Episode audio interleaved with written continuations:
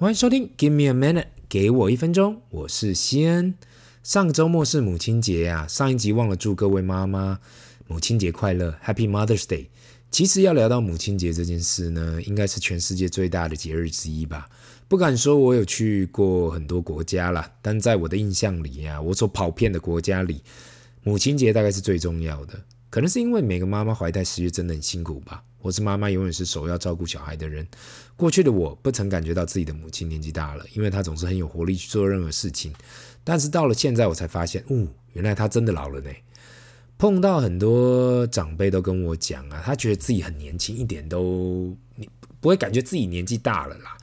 但是我就想啊，那是因为你都跟你在一起的人呐、都差不多年龄，所以不感觉老。我们讲的同温层呢，因为你当你跟你差不多的人在一起。就会觉得啊，还好啦，差不多啦。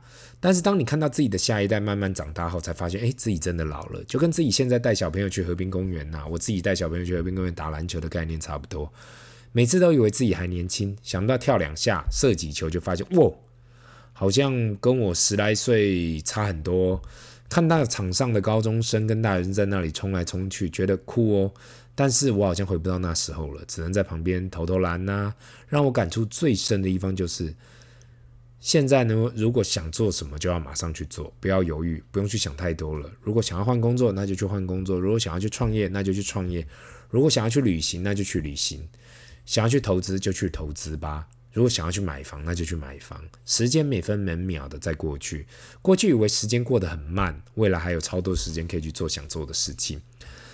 聊到这里呢，我一定要提的，昨天在车上跟小朋友聊到的话题，那就是我一直在鼓励他们啊，去尝试各式各样的东西跟活动，因为我不知道是华人的习惯还是怎样啦。很多时候，当我们有去想要尝试某种新的事物的时候啊，我们的父母跟朋友很喜欢泼你冷水。科普一下，泼冷水，泼冷水意思就是打消你的热情跟兴致啦。比如说，你想去参加某种球类的。呃，队伍的运动好了，或者其他的活动，那他们就会跟你讲啊，不可能啦，你做不到啦，或者怎么样。我希望你马上打消这个念头。当然，我这里是要讲，我是讲啦，你要去做的是好事，是合法的事。如果你要是从事非法的事，那当然希望任何人都要马上干预嘛。所以，合法的活动是很重要的。但是这里又回归到同温层了。这也难怪啊，华人父母很喜欢学区房这件事情，或是对学区有很重大的考量。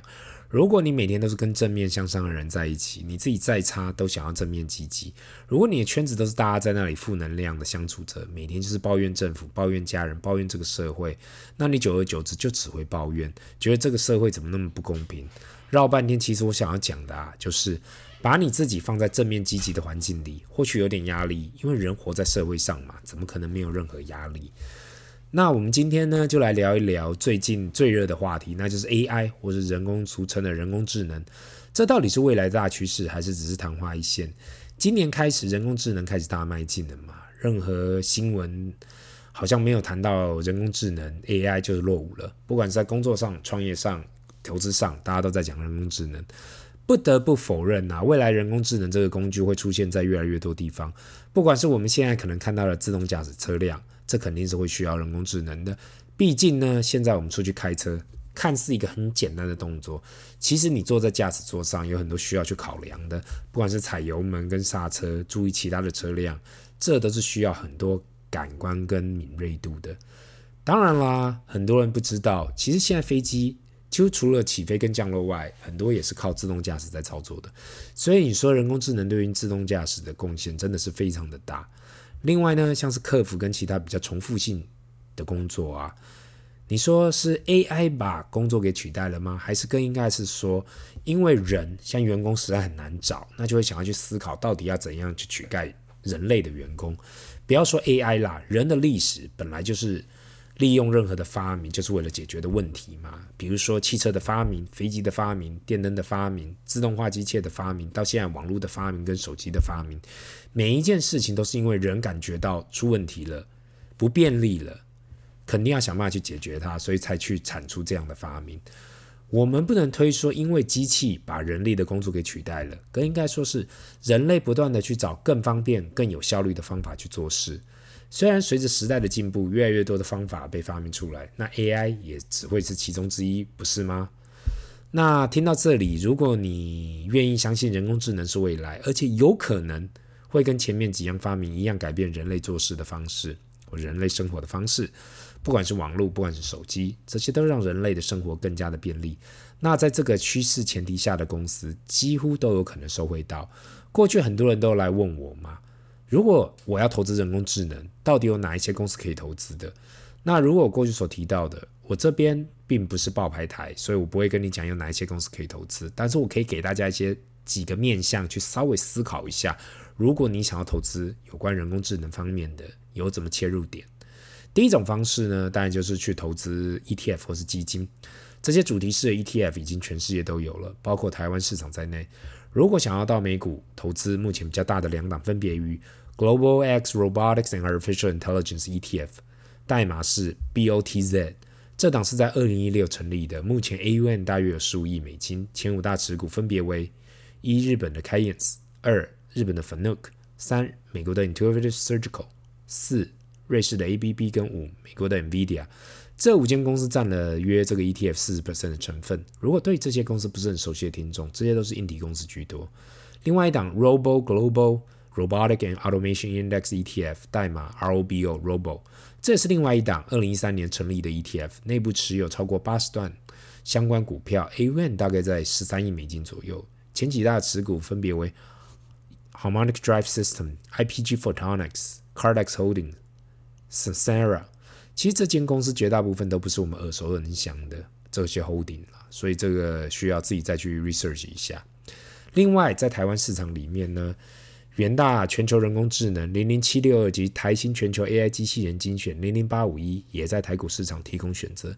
元大的 ETF 目前 AUM 约台币九亿，台新大概只有一亿多，所以算是非常小众的市场。台股的 AI ETF 我就不太细讲了，如果有兴趣的听众可以自行上网参考。那我自己的看法，如果你对 AI 有兴趣呢，却没有太大想法该怎样切入这一类的投资，可以把很小额的放一点到这些主题型的 ETF。当然，我在这里不是推荐去投资这样的主题型 ETF，我在这里只是想要提供一些方法。毕竟这个产业目前都还很新，所能够提供的指数也相对的新，所以很难说到底哪个指数会比较好。大家都还不确定到底 AI 的受惠者会是谁。另外，也还有很多的新创。呃，挂名自己是 AI 的公司，但是很多都是包着 AI 的皮的公司啊，这些都还需要去被分析、去去被了解。毕竟，如果所谓的 AI 占比非常低的公司都打着 AI 概念股，这应该是任何市场开始起飞的时候会发生的事情嘛？就是因为大家都想要去抢这个风口，所以也需要注意到底它是不是一个真实的 AI 公司。那如果对于主题型的 ETF 没有太大的兴趣的听众啊，也担心会有这样误判误判的风险，我比较会倾向啊，人去投资科技类股的 ETF，像是 QQQ，过去曾经介绍过一 QQQ，追踪的就是 Nasdaq 一百的指数嘛，里面的成分股呢都是耳熟能详的，像是 Microsoft 啊、Apple、Amazon、NVIDIA、Google 这样的美国顶尖科技公司。单单的投资到这个 ETF 里的面呢、可以确保未来不管是哪一间在 Nasdaq 一百的公司，会在 AI 这个领域表现得很棒。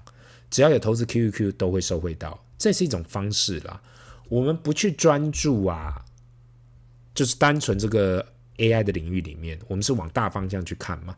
如果整体的科技产业或是科技类似的产业啊，都会受惠到，那光是投这个指数，长期以来就会受惠。那如果你是真的很想要重压 AI 这产业的听众，最后只能投资个股了。那我在这里也不会说到底哪几间公司啦，我认为真的可以投资的。那我去综合一下不同的 ETF 跟基金嘛，其实回过头来还是专注在这几间公司，像是 Meta 就是 Facebook、Google、Microsoft，以上是大型的科技股，专注在网络跟云端上的；中小型的有 Palantir、Snowflake 这样中中型的或小型的。另外，如果对硬体有兴趣的听众，NVIDIA、AMD 或是 even TSMC 台积电都有可能会是 AI 的觉醒而受惠。毕竟 AI 运算需要大量的 high performance computing 的预算运算，代表呢硬体产业只要切入这方面的市场都有受惠的可能性。那这几间公司呢，只是我自行比对不同的 ETF 来去看主要持股，不代表是我个人的投资意见。单纯只是分享而已。那分享到最后呢，我有提到，我个人是看好电动车这个市场，就是 EV。那 AI 呢，是我另外一个看好，在这十年会有发展的产业。我的想法是因为这世界上人只会越来越难请嘛，就是员工会越来越难请，那一定要找到一个更好的方法去替代不好请人的产业跟位置。那未来呢，AI 如果可以提供这样的一个方案解决方案，那我相信啦，我个人相信会有更多的资源投入到这一块市场里面。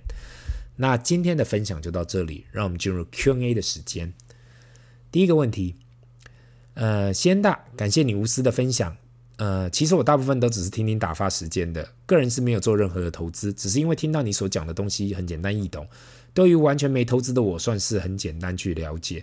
那我想要问的就是，如果想要开始投资，你所提到的资产配置的观念到底是什么？因为有回去听你过去提到多次有关资产配置。那我知道要开户，却不知道开户后下一步该怎样去进行。我有看到很多人提到所谓的博格投三基金配置，请问这方法适合这种菜鸟吗？哈哈，谢谢你的收听哦。其实有不少听众，我发现都是听好玩的，或是听娱乐的，没有真的去了解，想要去了解这个商业跟投资这方面。但是呢，我个人长期推广的就是，不管你有没有投资，都需要去了解各种投资工具。另外一个可以给大家参考，就是任何的习惯都是从小地方开始嘛。任何的习惯呢，都是从小地方开始，所以你一定要先开始学习，未来才有机会去想要去投资。那不管你是要投资金融工具也好呢，不动产也好呢，我希望大家都至少先去尝试去了解。那有关你所提到的博格投三基金配置啊，这样的方式绝对是非常适合新手使用的。所谓的三基金，我在这里跟其他听众解释一下，那就是用 VTI 全美的 ETF 加 VXUS 除了美国外世界的 ETF，再加上 BND 全美债券的 ETF 这样的一个组合啊，你几乎已经包括了整个全世界的，不管是股票也好，跟部分美债也好。那我觉得最重要的事情呢，就是对于任何新手想要进场的，那就是先以小资金去试试看。先试试看，因为你如果永远都在观望，你永远都在错失机会。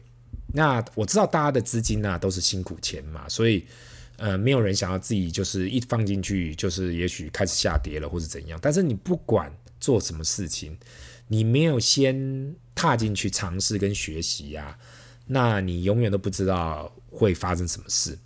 所以呢，我想要讲的就是你一定要先去了解，也许先小额的试。那最后你才知道到底适不适合投资。那希望以上有帮助到你。那这里是 Give me a minute，给我一分钟，我们下次见，拜。